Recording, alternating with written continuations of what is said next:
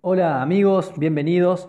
Qué bueno que nos hayan acompañado hasta acá. Esto es Familia de Fe en Teología para Millennials Podcast.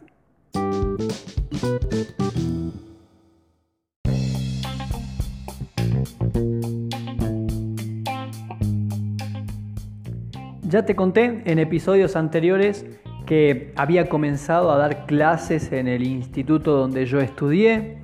Eh, la primera materia que daba era Introducción a la Filosofía y después agregaron también eh, Introducción al Nuevo Testamento. Así que después de casarnos, como te conté en el último episodio, seguí trabajando en el seminario dando clases. La costumbre en aquella época era que yo viajaba, eh, ya sabés que el seminario estaba a unos 60 eh, kilómetros de donde yo vivía, no teníamos vehículo, así que teníamos que viajar en un ómnibus. Bueno, yo viajaba solo en ese momento todavía.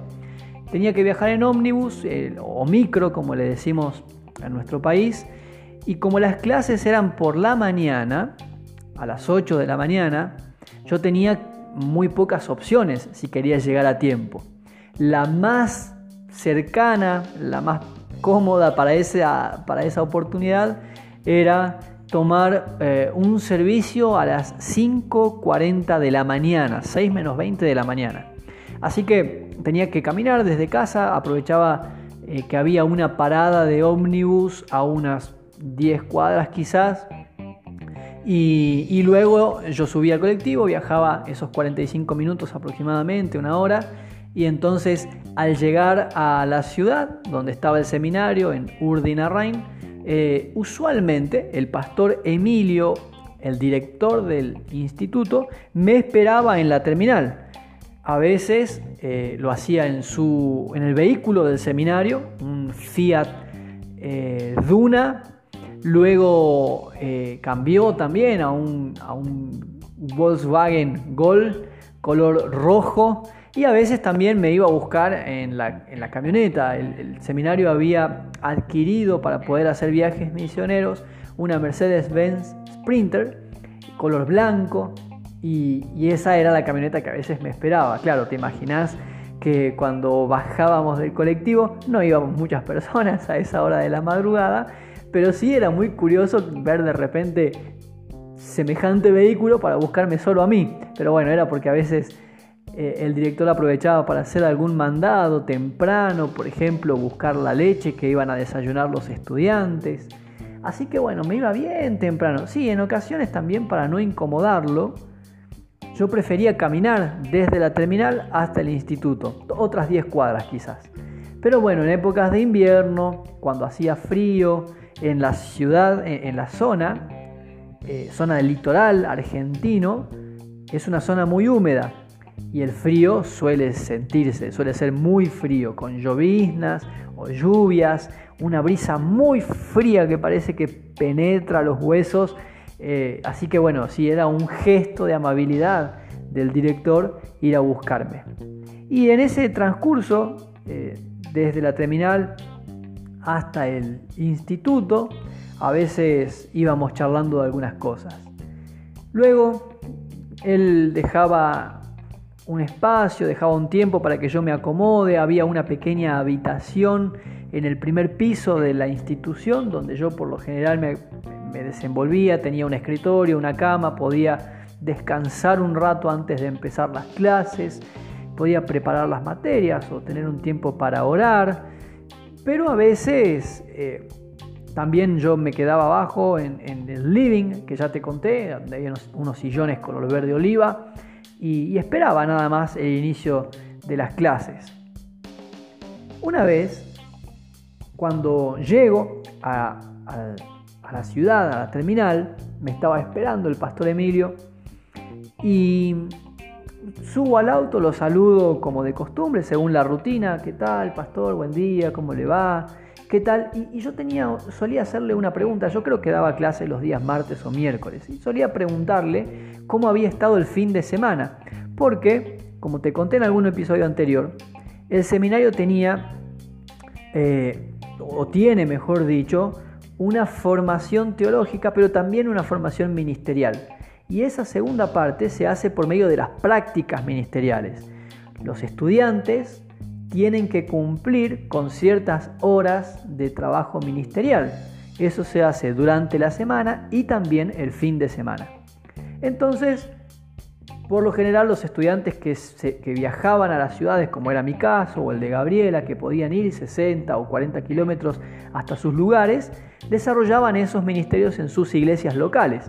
Pero los otros que venían de más lejos, de Salta, de Chaco, eh, si no estás familiarizado con las distancias, te estoy hablando de 1100 kilómetros, 1600 kilómetros, por supuesto que no pueden volver a sus ciudades el fin de semana para desarrollar el ministerio en su iglesia local. Así que lo hacían en las congregaciones que estaban cercanas al seminario para poder desarrollar ahí eh, la práctica ministerial y eran evaluados en eso.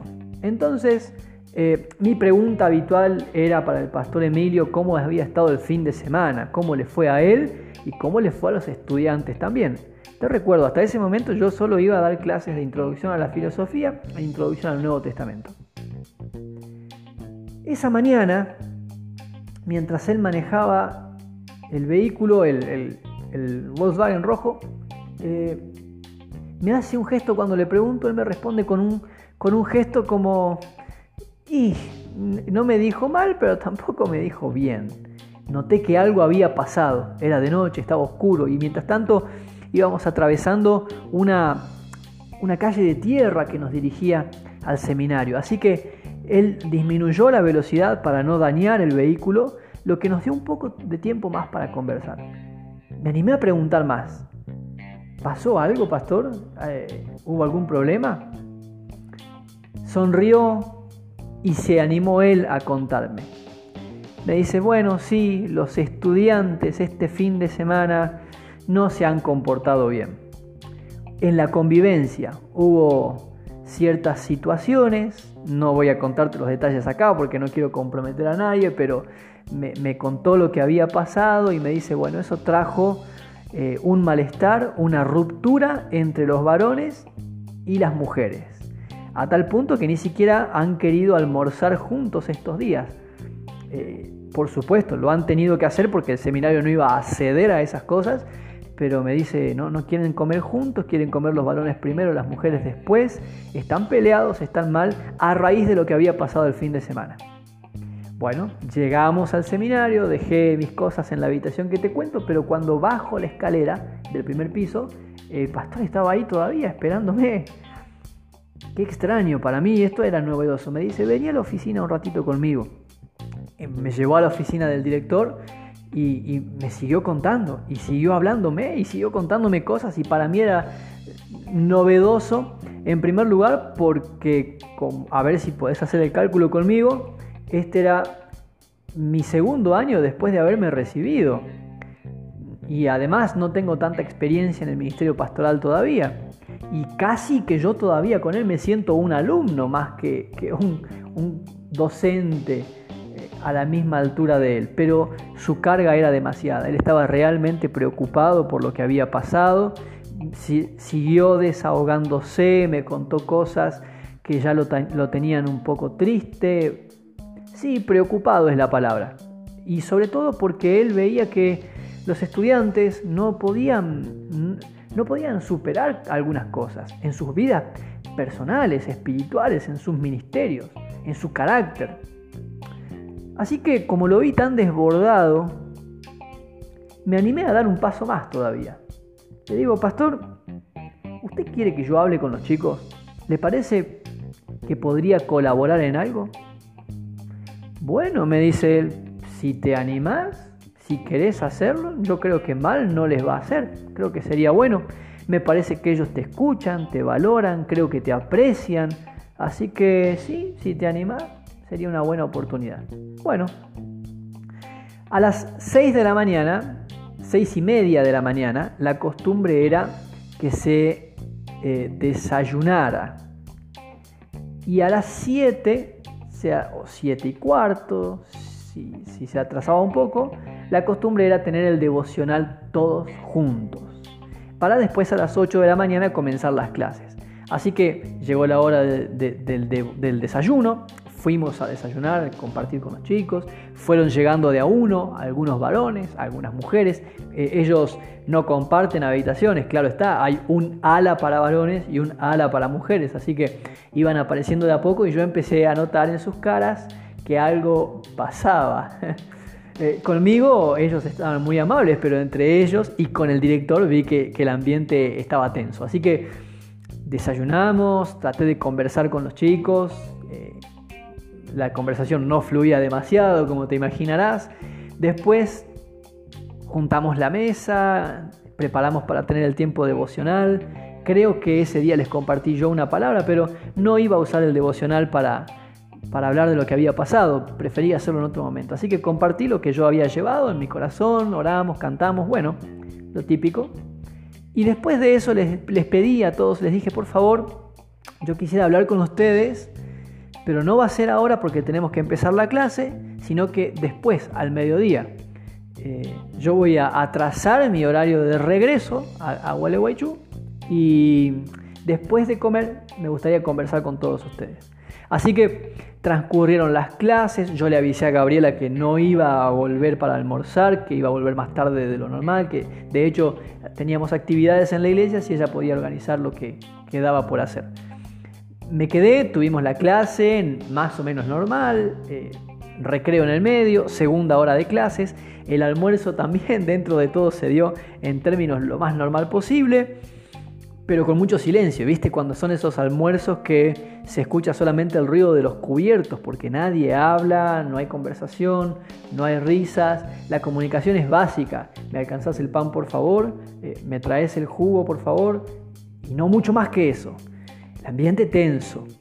Yo sabía que había pasado, ellos no lo sabían, pero yo creo que se lo imaginaban.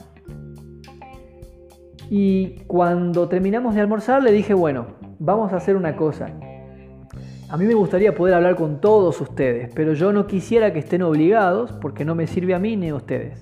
Así que yo en media hora los espero en los sillones.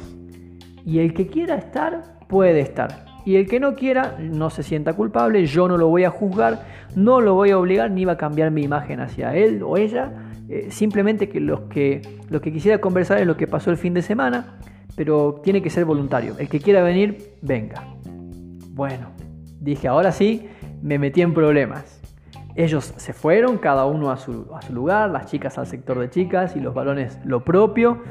Y yo preparé mi Biblia y me senté en, los sillones, ya te conté, unos eh, sillones grandes, antiguos, de color verde, con una pequeña mesa, le decimos mesa ratona o mesa de té, color madera, oscuro en el medio. Y dije, bueno, voy a esperar a ver qué pasa. Llegado el horario que habíamos acordado, empezaron a venir, empezaron a llegar de a uno. Cuando se ocuparon todos los sillones, algunos de los chicos también empezaron a llegar y a traer una silla desde el comedor, se sentaron y para mi sorpresa estaban todos, todos presentes. Entre ellos estaban eh, José, mi vecino de enfrente que había entrado a estudiar, te conté en un episodio anterior.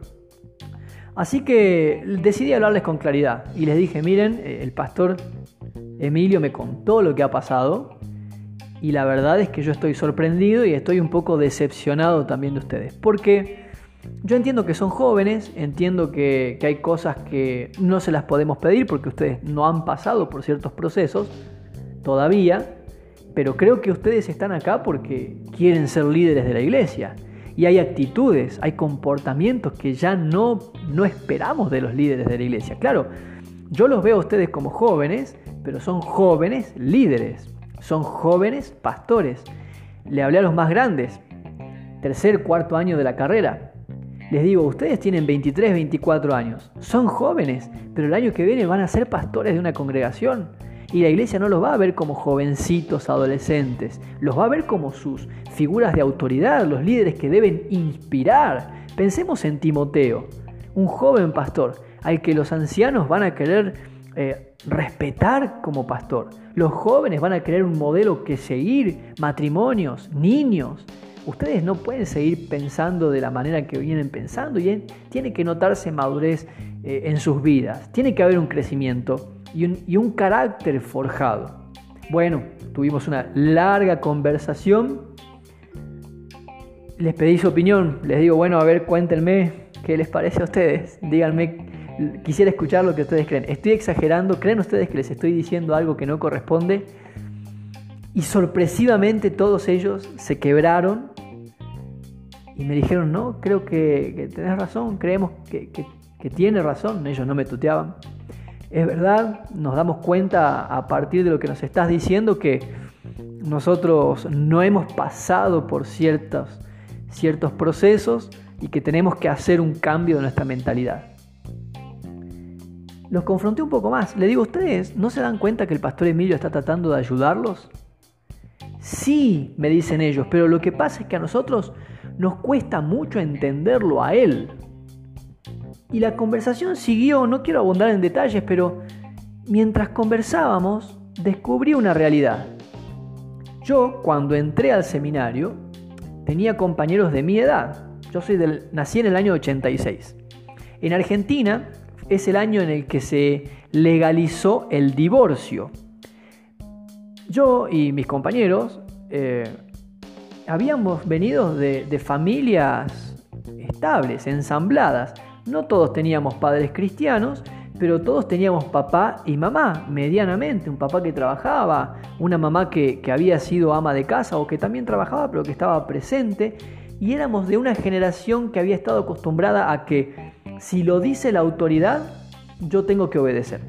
Muchas veces el director nos pidió cosas que nosotros no entendíamos o no estábamos de acuerdo, pero tenemos la actitud de, bueno, lo dice el director, hay que hacer caso.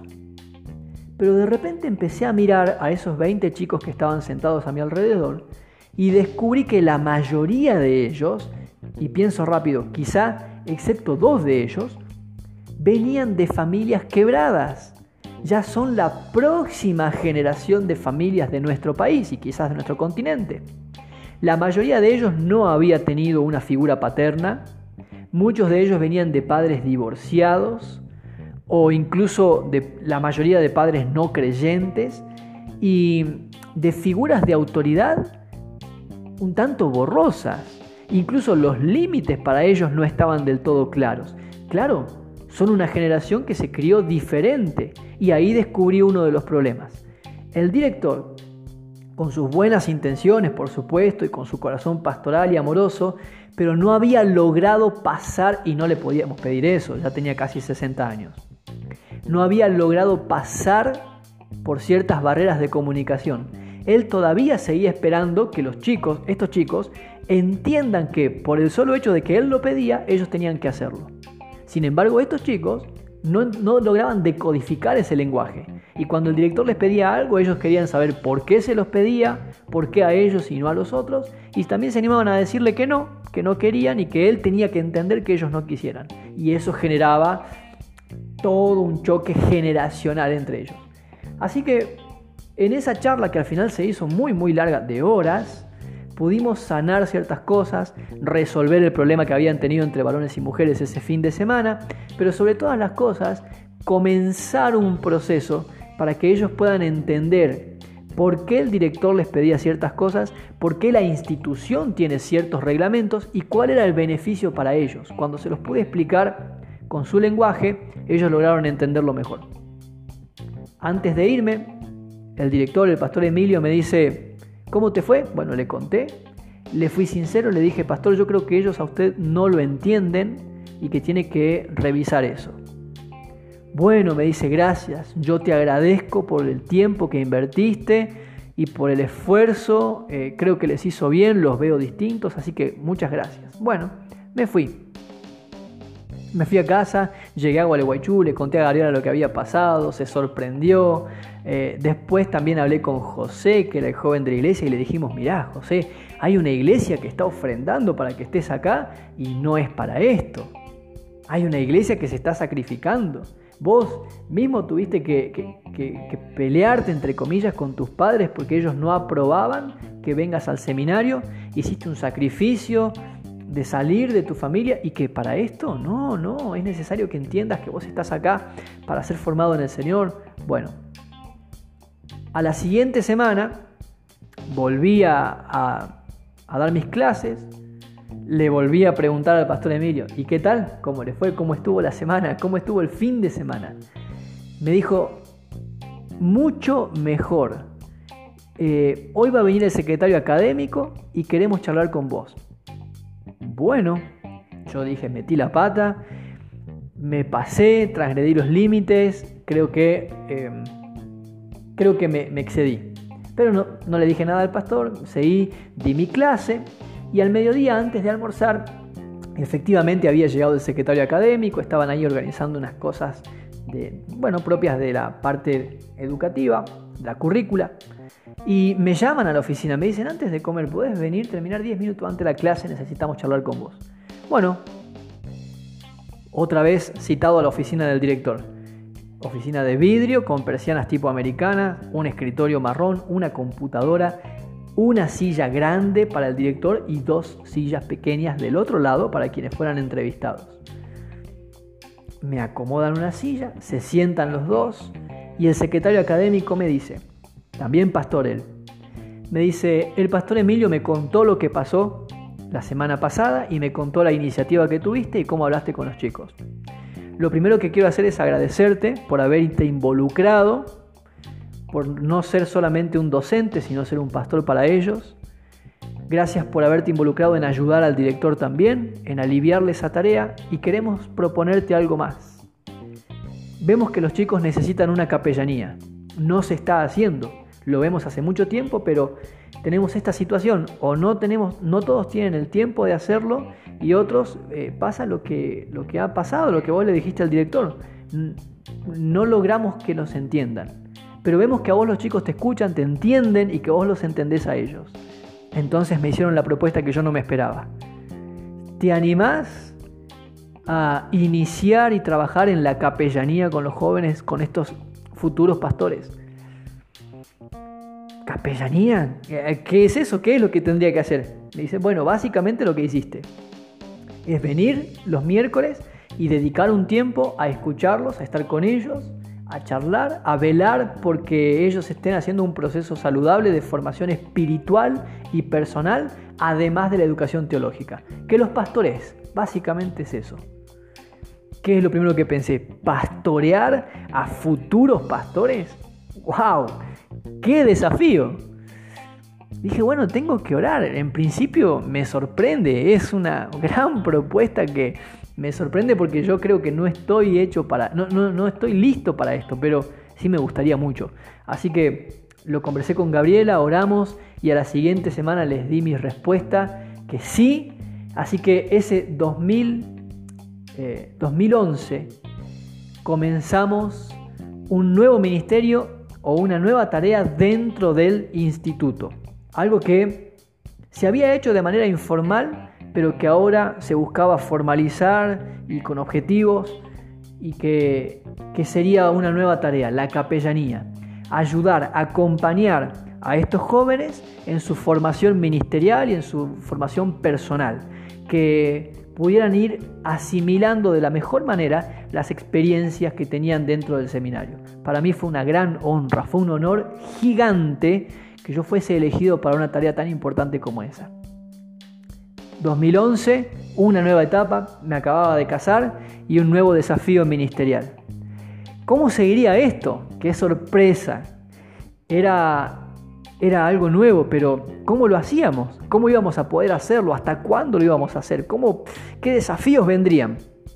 Bueno, te lo voy a seguir contando en los episodios que vienen y cómo esto iba a impactar también en nuestra tarea pastoral en la iglesia, por supuesto, porque esto no podía pasar desapercibido en nuestra misión pastoral. Si lo que estás escuchando te sirve, si te ayuda, si crees que le podría servir a alguien más, te invito a compartirlo. También te invito a que me escribas. Ya sabes, puedes encontrarme en las redes sociales, Facebook, Instagram, siempre buscándome con mi nombre, Lucas Miguel Torres, con Z al final. Y también escribiéndome a mi correo lucasmigueltorres.gmail. Acordate que tenemos material para vos eh, aquí en Spotify, también tenemos en, en Blogspot, Teología para Millennials y en las redes sociales recursos multimedia para que puedas seguir formándote.